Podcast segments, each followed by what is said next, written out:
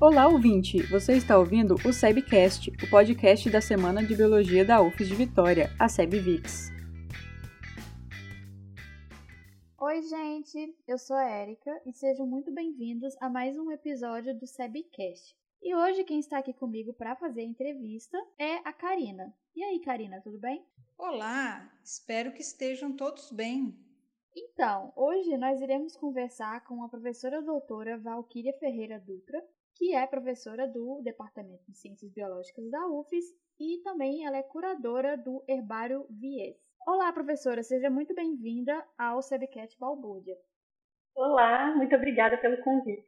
Então, vamos começar né, do começo. E a primeira pergunta que a gente queria saber de você é: quando ou o que despertou o seu interesse pela biologia? É, a minha história para chegar na biologia ela foi bem longa. Eu sou do interior de Minas, uma cidade chamada Conselheiro Lafayette, e na minha época não existia internet e a informação não chegava como chega hoje. Apesar de eu estudar numa boa escola, a gente não tinha muita orientação dos professores. Eles preparavam a gente para o vestibular, mas eles não davam orientações sobre profissão, sobre curso. Então, a minha primeira ideia né, era fazer alguma coisa na área de computação, eu gostava muito de computador, mas eu nunca gostei de matemática, física, área de exatas não era comigo não. E o primeiro vestibular que eu fiz foi para medicina, mas ainda bem que eu não passei. Por que ainda bem? Porque eu acho que eu não passaria do primeiro semestre. Nossa, sim? Eu não, não tenho nenhuma habilidade para médica. Tanto que na biologia eu vim pro lado das plantas, nem pro lado dos bichos é, acabou que eu não passei no, no, vestibular. Isso foi logo que eu terminei o ensino médio. Depois eu resolvi que eu ia ser policial militar. Gente, o que? Policial? Como assim? eu fiz prova do CFO, que é o curso de formação de oficiais da Polícia Militar de Minas. Eu fui aprovada, apesar de ter poucas vagas femininas, né? Sim. Eu fui aprovada, mas eu não passei no exame de vista. Eu era muito míope. então eu desisti da polícia militar, porque miopia não tem como resolver, né? Eu fiz a cirurgia, mas ela está marcada aqui no meu olho a vida inteira. E aí eu resolvi voltar para o cursinho e estudar para fazer vestibular, mas não sabia ainda o que. Então eu peguei o, naquela época, né, existia vestibular e quando a gente ia se inscrever para o vestibular, tinha um caderno do candidato. É, por lá eu vi que existia um curso chamado Ciências Biológicas, me identifiquei com, com esse curso, né, que era uma área que eu gostava e que eu achava que tinha a ver com, com o que eu realmente queria, né, mas sem saber o que, que um biólogo fazia, onde que ia trabalhar, só pela afinidade mesmo, pela descrição que tinha lá no guia. Então, abri um processo seletivo na Universidade Federal de Ouro Preto para a primeira turma de biologia e eu passei no vestibular. Então, foi, é, foi assim que eu cheguei na biologia.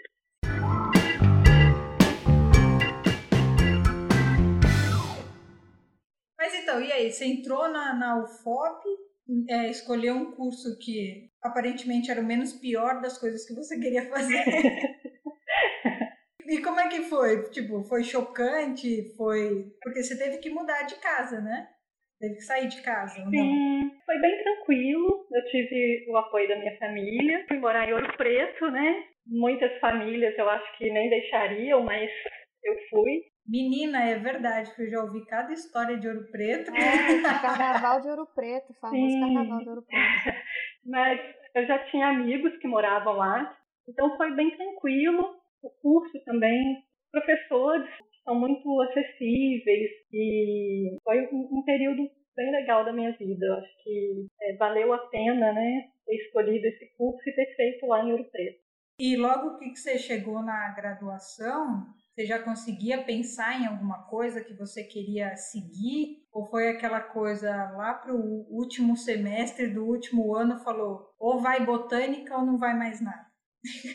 pois é, quando a gente pensa em biologia, a gente pensa logo na genética, né? Porque é o, o mais legal, o que mais se fala. Mas logo que eu entrei, botânica, aquele já é no primeiro período. E eu tive muita afinidade com a disciplina. Então, logo no, no final do primeiro período, eu já procurei o responsável pelo herbário para poder começar a estagiar. Eu não comecei logo, mas no terceiro período eu comecei já a estagiar no herbário, fiquei até o final.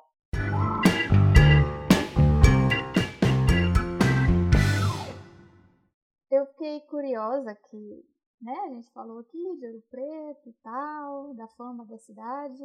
Você tem, tem alguma história engraçada assim que aconteceu durante a sua época de graduação? Teve um, uma aula de campo que era de ecologia, que a gente foi para a Serra do Cipó. A ideia era ficar, a gente foi na sexta e ia ficar até o domingo. Mas aí o professor calculou errado o valor das diárias, esqueceu de colocar uma diária a mais, a gente teve que voltar um dia antes. Poxa! Todo mundo assim, super chateado, porque estava esperando ficar lá três dias e a gente só tinha uma diária para pernoitar lá. E aí fizemos as atividades rápido, num, num período mais curto, para poder voltar, porque houve um erro de cálculo. Nossa, que vacilo. Eu ia ficar muito frustrada. Nossa. É uma história de superação isso, não é uma história engraçada. Teve que superar o erro dos outros. Mas assim, é, a gente fazia muito campo, né? Ouro Preto é privilegiada, a região tem muito, muitos parques, né? muitas áreas no entorno, então a gente fazia muito campo, a, a turma era bem unida, mesmo quando era chato.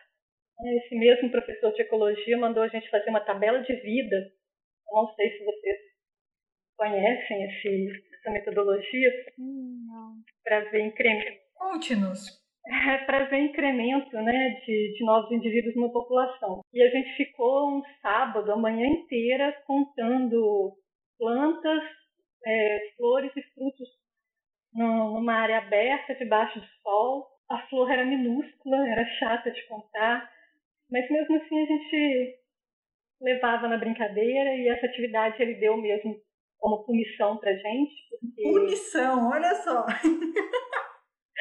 Às vezes a gente brigava muito e ele falou que ia dar uma atividade que a turma inteira ia ter que fazer junto, que todo mundo ia ter que ser unido, ia ter que fazer junto, porque a nota ia ser a, a nota da turma inteira. Nossa, parece, parece prézinho. Se não é prezinho, mas, mas você vê que a Valkyrie ela já estava adaptada, porque ela prestou prova da polícia, né? Então, situações extremas, ela entende, ela conta, entendeu? eu acho que se eu tivesse na polícia ia ser pior que isso.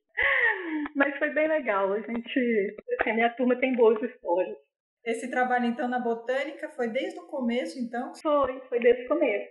Entendi. Ah, legal isso. Então você, mas você chegou a fazer tudo, é, graduação, mestrado, doutorado, tudo com leguminosa e tudo na, na UFOP mesmo? Trabalhei com leguminosa na graduação, mestrado e doutorado, mas mestrado e doutorado foi na UFV. Aí eu fui para porque em Ouro Preto não tinha mestrado.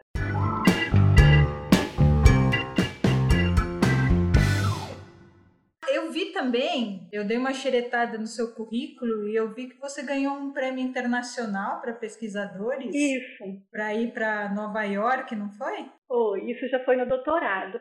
Olha, conta pra gente como é que foi. Eu trabalhei com o gênero mimosa, que é um dos maiores gêneros dentro de leguminosa. O maior pesquisador do gênero, ele trabalhou no New York Botanical Garden. E depois que ele faleceu, o New York Botanical Garden criou um prêmio com o nome dele, é, Rupert Barnaby, que tem como objetivo ajudar pesquisadores a ir visitar a coleção de leguminosa lá do, do New York Botanical Garden. E aí, como eu tinha muito material que eu não tinha conseguido identificar ainda, eu precisava principalmente ver a coleção de tipos. E a maior coleção de tipos de mimosa está lá em Nova York. Então eu concorri a, esse prêmio e fui contemplada. Então eu consegui, é, isso em 2007, eu passei 35 dias lá em Nova York estudando essa coleção lá de mimosa do Barney. Nossa, que legal! Foi, foi sua primeira experiência fora do Brasil? Foi. E como é que foi sair do, do grande reinado de Viçosa para ir para megalópole nova-iorquina? A minha orientadora brincava que falava que queria ser uma mosca para ver a Mineirinha em Nova York. Nos primeiros dias foi assim, bem complicado porque eu não falo inglês, né? Então é meio difícil chegar no lugar e se virar. Mas os pesquisadores lá do New York Botanical Garden são pessoas excelentes. Muitos deles trabalham aqui no Brasil, então falam português. E eles me receberam super bem, assim, muito bem acolhida lá. Mas aí esse prêmio ele, ele te dava apoio em todos os sentidos, né? Não só para ir estudar, como também para se mexer lá dentro, né? Se, se locomover em Nova York, essas coisas assim ou não? É, na verdade, esse prêmio, ele na época deu para comprar passagem e sobrou um pouco. Ah. E eu concorri a um outro prêmio, que é o prêmio do, do IAPP, que eu consegui também, para poder me virar em Nova York. Ah, então você, você ganhou dois prêmios? Foram, foram dois. Para poucos, hein? Olha só, que beleza! Não, e é bom isso para mostrar que dá para ser também uma pessoa premiada trabalhando na botânica, porque a gente só ouve falar de gente ganhando prêmio na zoologia mas a botânica tem o seu valor e é muito importante, inclusive, esse valor.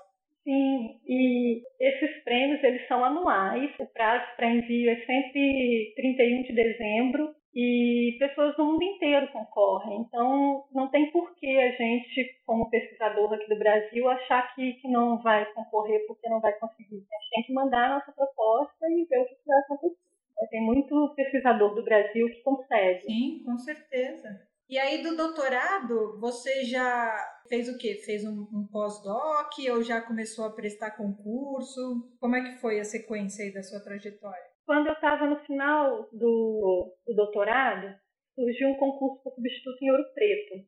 E eu fiz o concurso e passei. Hum, legal. Então, os últimos seis meses, pouco mais de seis meses, porque eu acabei atrasando um pouco para defender, mas o, o, final do meu doutorado eu fiquei trabalhando em Ouro Preto e fazendo doutorado em Viçosa. Depois eu voltei para Viçosa para fazer um pós-doc, fiquei um ano fazendo pós-doc em Viçosa.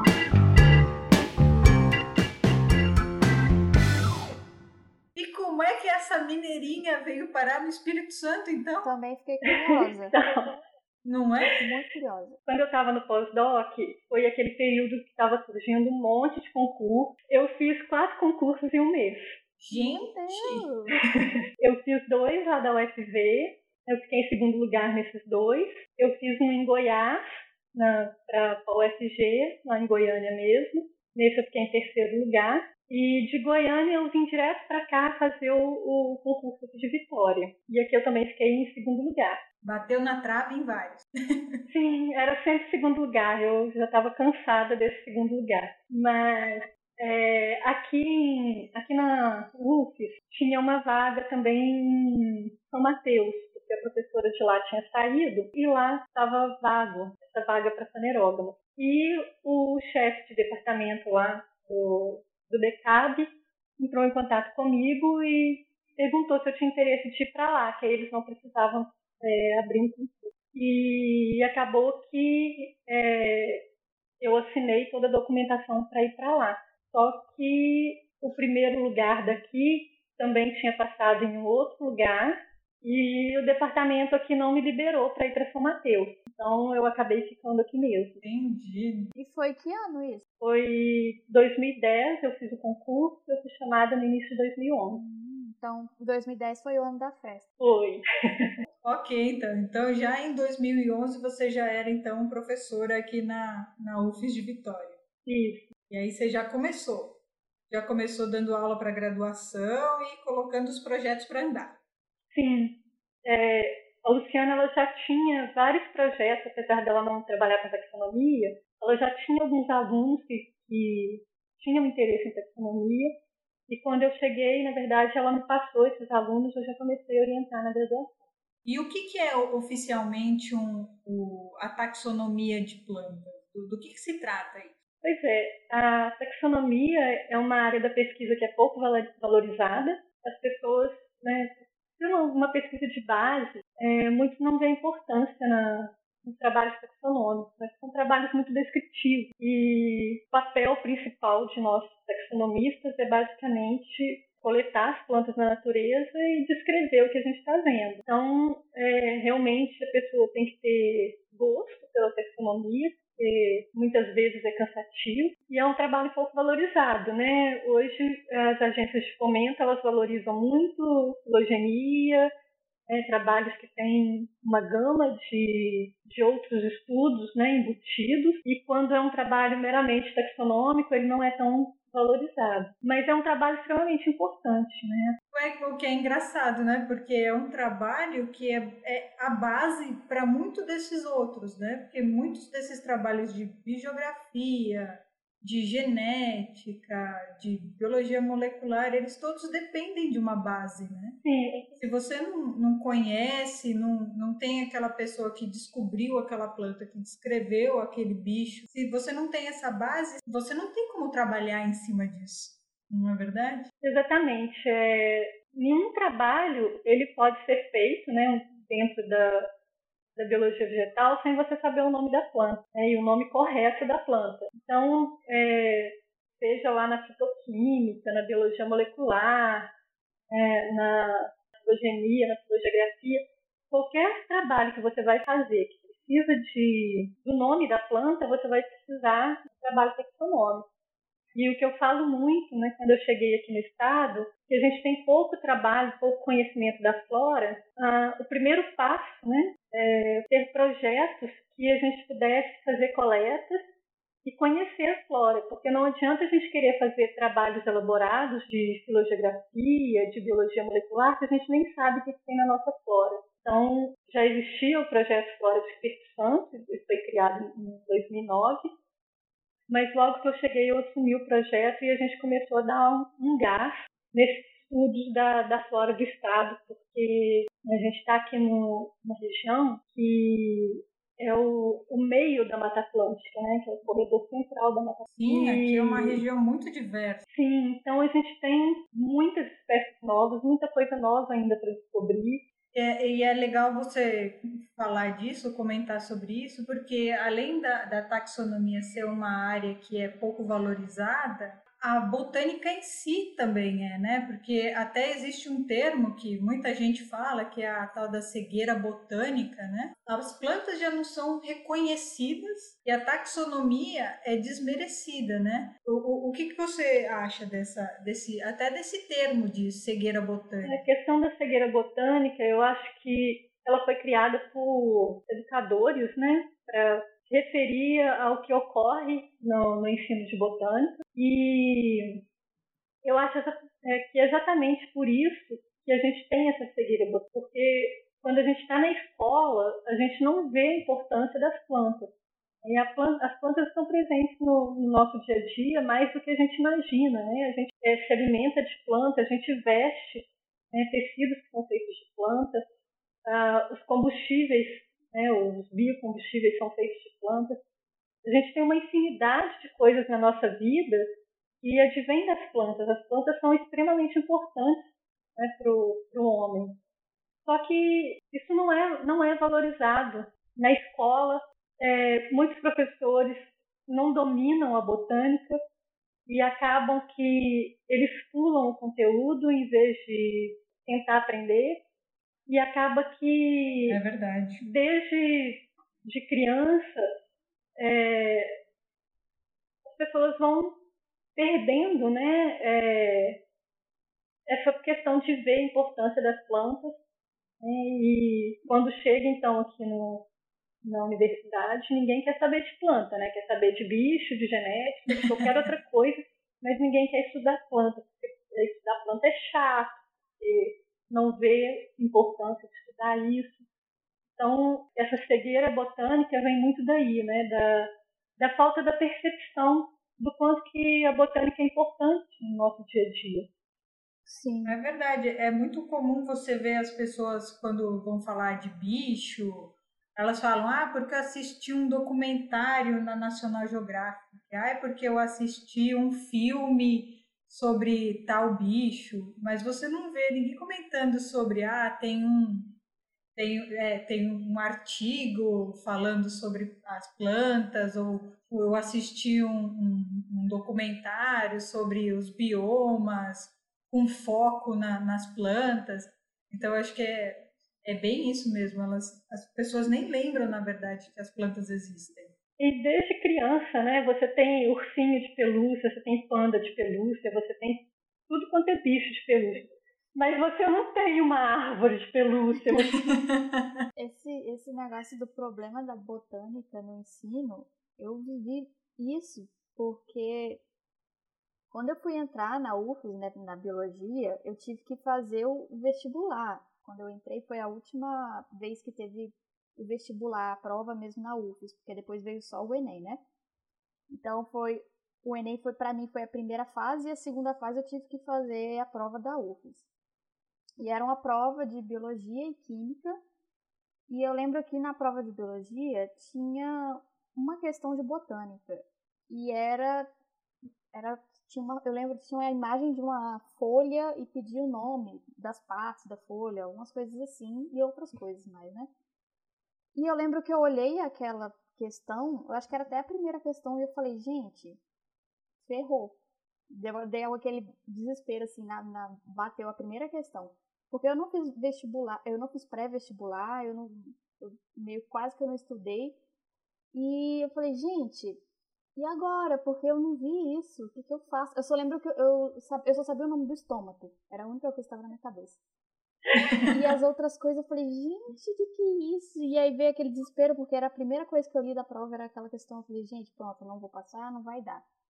Aí pulei, fui fazendo as outras, aí eu voltei, fiquei, fiquei, fiquei, fiquei nela, mas consegui escrever algumas coisas, mas aí que eu percebi que é realmente a parte da botânica na, na, no ensino médio é muito, pelo menos para mim, foi muito fraca. E aí depois que eu estava na biologia, eu fui percebendo que realmente existe um problema nessa parte. Sim, isso é antigo. Eu também, na, na, no meu ensino médio, eu não lembro, nem lembro, na verdade, das minhas aulas de botânica. Eu lembro da professora falar de um monte de coisa, ela enchia o quadro de coisas, mas eu lembro de quando eu entrei para a universidade, eu acho que eu nem sabia a diferença de uma angiosperma como de gimnosperma, porque foi. Acho que é, os professores passam por aquilo assim rapidinho para ficar livre daquele conteúdo. Sim. E, e o conteúdo que ele tem mais domínio, né, ele fica mais tempo ali, né? Sim. É verdade, é bem isso. É, é estômato e cloroplasto, é só isso. É verdade, tinha cloroplasto São as únicas coisas que parece que a planta tem. A planta é raiz, caule, folhas, estômato e cloroplasto. Isso. Resto, não sei. Não sei o resto. E olhe lá. É engraçado porque a gente trabalha com conservação, quer conservar animais, quer conservar biomas, mas vai falar alguém que tem que conservar plantas. É, exatamente. É, é o assunto mais polêmico. Então, já aproveitando esse gancho de que a gente tem que cuidar delas, você participou de uma lista da, da confecção de lista de espécies, não é? Da, das espécies ameaçadas aqui do Espírito Santo? Sim. É, a gente trabalhou em cima da reavaliação das espécies ameaçadas. Né? Teve o grupo da flora e o grupo da fauna. Foi bem interessante porque a gente viu o quanto que a gente tem pouco conhecimento né, da, da nossa flora e muitas plantas pouco coletadas. Então, essa é, outra, é outra importância né, do trabalho taxonômico, porque quando a gente faz levantamentos, a gente estuda floras locais, a gente passa a conhecer bem aquela região. E na medida que a gente não tem muito desses trabalhos, a gente deixa né, de, de, conhecer o que tem é, dentro do, de uma região, né, seja no estado ou uma micro-região dentro do estado. E na lista isso ficou muito claro, porque muitas espécies né, ficaram com deficiência de dados, exatamente porque é, são conhecidas por um, uma amostra só, né, e a gente não tem é, como avaliar né, o estado de conservação é, de plantas que a gente não sabe a distribuição no estado. E, mas assim, nessa lista vocês conseguiram chegar a uma conclusão de quais plantas das conhecidas, né, das que têm registro, elas estão ameaçadas? O, o estado do Espírito Santo é um lugar que, que precisa de atenção redobrada? É, a lista de angiospermas, se eu não me engano, tem umas 1.300 espécies. 1.300 espécies de planta estão ameaçadas no Espírito Santo? É, se eu não me engano, é isso. Misericórdia. Mas é, é um número alto. a gente Gente. tem mais ou menos no estado umas 6 mil espécies. E ameaçadas a gente tem aí um, por volta de, de 1.200. Mas eu não tenho certeza desse número. Não, tudo bem, mas qualquer coisa acima de um é absurdo e acima de mil é, é mais absurdo ainda. é, a gente já terminou essa lista desde o workshop, né? Foi em maio de 2019, então já, já tem um tempo, isso já fugiu da minha cabeça. Mas a lista já está no IEMA, já está para ser publicada, né? Pelo, pelo IEMA. Em breve a gente já vai ter ela como lista oficial né, do, do Estado. Mas não é pouca coisa, tem, tem bastante coisa que. Não é mesmo. Nossa, é um, é um absurdo esse valor, na verdade. Isso só comprova o, o quão é desmerecida a área e o, o quão é, é tratado de forma irrelevante as plantas em geral. É, muitas plantas que, que, estão nessa lista são plantas que ocorrem em áreas de afloramento rochosos, né, em, em, áreas montanhosas né, do, do estado, e são plantas que são conhecidas localmente. Então a gente não tem essas plantas com ampla distribuição. E isso faz com que elas sejam é, categorizadas como ameaçadas, porque se aquele ambiente né, é, sofre um desequilíbrio, a chance de, de, extinção é muito alta. E aqui no estado, né, a gente tem é, a mineração, né, ponto forte, principalmente a extração de, de rochas, e você imagina uma, uma planta que só existe em um único lugar e se esse lugar é liberado para extração de rocha, essa planta já era.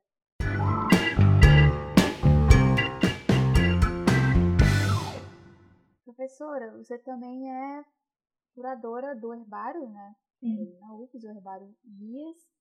E você poderia falar um pouco para gente do herbário, do trabalho que é desenvolvido lá? Então, o herbário, ele é uma, uma coleção né, de, de plantas secas. Né? Muita gente chega aqui e acha que vai encontrar um monte de, de vasos de plantas, e aí se decepciona, né? vai encontrar orquídea, né, bromélia, coisa bonita para ver, e se decepciona porque é uma coleção de plantas secas, né? E que são usadas para documentar a diversidade biológica. Então a gente usa para é, documentar a nossa flora. Né? Como eu já disse, a gente sabe que tem aqui no Espírito Santo porque a gente tem uma compilação dos dados do, dos herbários do que já foi coletado, tanto o que já foi extinto quanto o que ainda existe na nossa flora. E hoje a gente tem um grande projeto né, que chama Flora do Brasil, tem mais de 900 pesquisadores trabalhando exatamente na documentação né, da, da flora do Brasil saber o que, que tem na flora do Brasil. Olha que legal. O herbário, então, ele tem essa grande importância na pesquisa.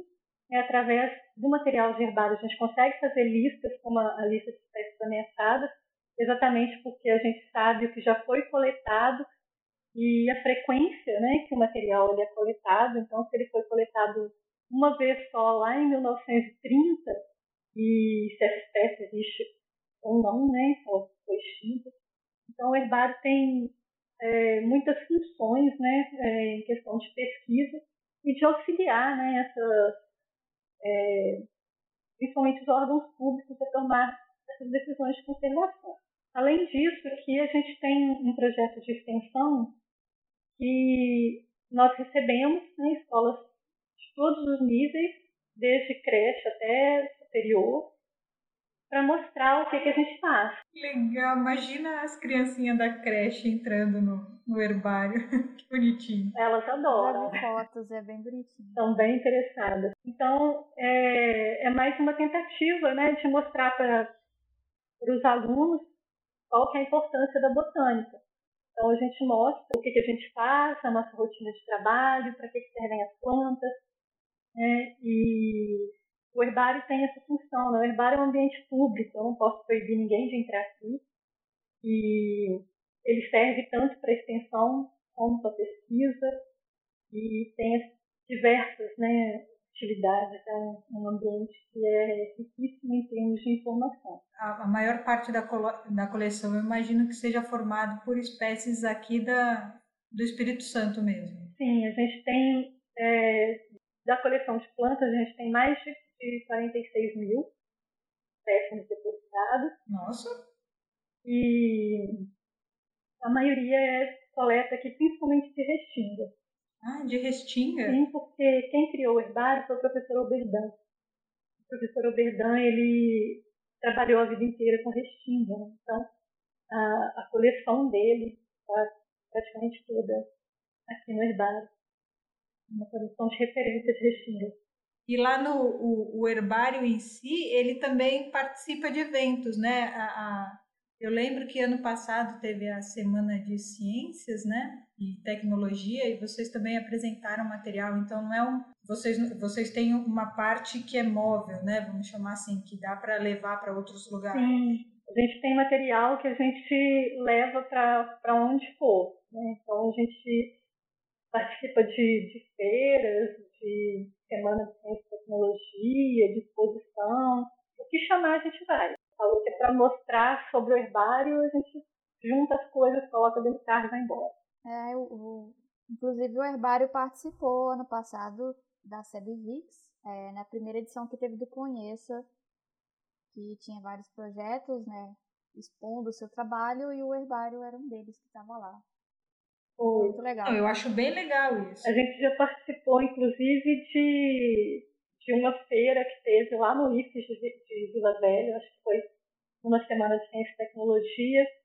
Não teve nada aqui na UFES e eles chamaram a gente para ir lá. A gente foi. É, eu saber de planta, a gente leva o conhecimento para onde for. Que bonito, muito bonito isso. Agora também o, o, é o herbário ou é é uma coisa que você vai fazer à parte, o, o Herbot, né? O Encontro Regional de Botânica esse ano. Como é que vai ser? Quando é que vai ser o Herbot também? Faz uma propaganda dele aqui. 7 a 10 de dezembro. É, o Herbot é um, um evento da Regional Minas Bahia Espírito Santo, que é um evento de divulgação do, dos trabalhos dessa regional. Sim. E no ano passado a gente trouxe esse evento para cá. A ideia era fazer presencial, mas a gente não vai conseguir por causa da pandemia, a gente vai fazer o evento virtual, mas é um evento da regional, ele é itinerante, né? Então cada ano ele é sediado em uma universidade diferente. E a gente trouxe para poder fazer aqui pela equipe do, herbário, mas tem professores de, de outros lugares também, a professora Anderson se une, a professora Carla de, de Alegre, e, professora, se aluno da biologia ou alguém que é interessado na biologia e pretende entrar no curso e esteja interessado em trabalhar com você, com a taxonomia de, de plantas, como é que faz para te encontrar? Então, a gente tem o e-mail do herbário, né? Ou no meu próprio e-mail. E é só entrar em contato com a gente, né, mandar um e-mail ou é, acabando a pandemia, né, dar uma passada aqui e conversar com a gente. A ideia para o projeto é que não falta. Imagino. Pensa bastante. Trabalho nunca falta, né? Não. É assim? É só chegar chegando? Não, precisa, não tem pré-requisito? Então, precisa gostar de planta, né? Importante. Tem que gostar de sair para coleta, porque tem gente que, que gosta de ficar em laboratório, mas a gente aqui, a gente sai muito para campo. É, a gente sobe o mestre Álvaro, a gente torra no sol da Restinga, Até para a ilha a gente já foi, os meninos ficaram lá enjoados, né, do, do barco. Olha que chique, até para a ilha. Então tem que estar disposto aí a, a aguentar o campo e tem que ter bom humor, porque para quem conhece as pessoas aqui do herbário, a gente está sempre bem humorado, está sempre brincando, tem sempre um café ali para as pessoas chegarem, bater um papo e. Tem mesmo. Café no herbário é clássico café do herbário. E rir um pouquinho. é, às vezes tem pão, bolo, alguma outra coisa, mas sempre tem alguma coisa para quem chega aqui. Aí fica difícil competir, né? Você oferece café, bolo, pão, aí, ah, realmente, gostar de planta fica até ok, supérfluo. Tive um estagiário que falou que ele sempre falava que, que veio aqui pro herbário porque ganha ovo de Páscoa todo ano. Ah, interesseiro!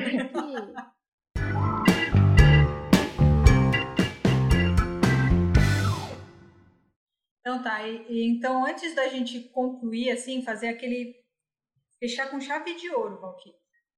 Aquele conselho bonito para quem está começando na biologia, para seguir em frente. Então, é, eu acho que o curso de biologia é, é bem desafiador, mas eu acho que, que é um curso que, que dá muitas oportunidades. A gente correndo atrás, tendo contatos, né, sabendo o que realmente quer, eu acho que o futuro ele é brilhante com certeza. É, é correr atrás, se é o que realmente você gosta de fazer, que você realmente quer, é correr atrás daquilo que, que você acredita que vai te fazer bem né, no, no trabalho. Porque não tem nada melhor do que a gente trabalhar com o que a gente gosta. Exatamente. Fazer o que a gente realmente gosta.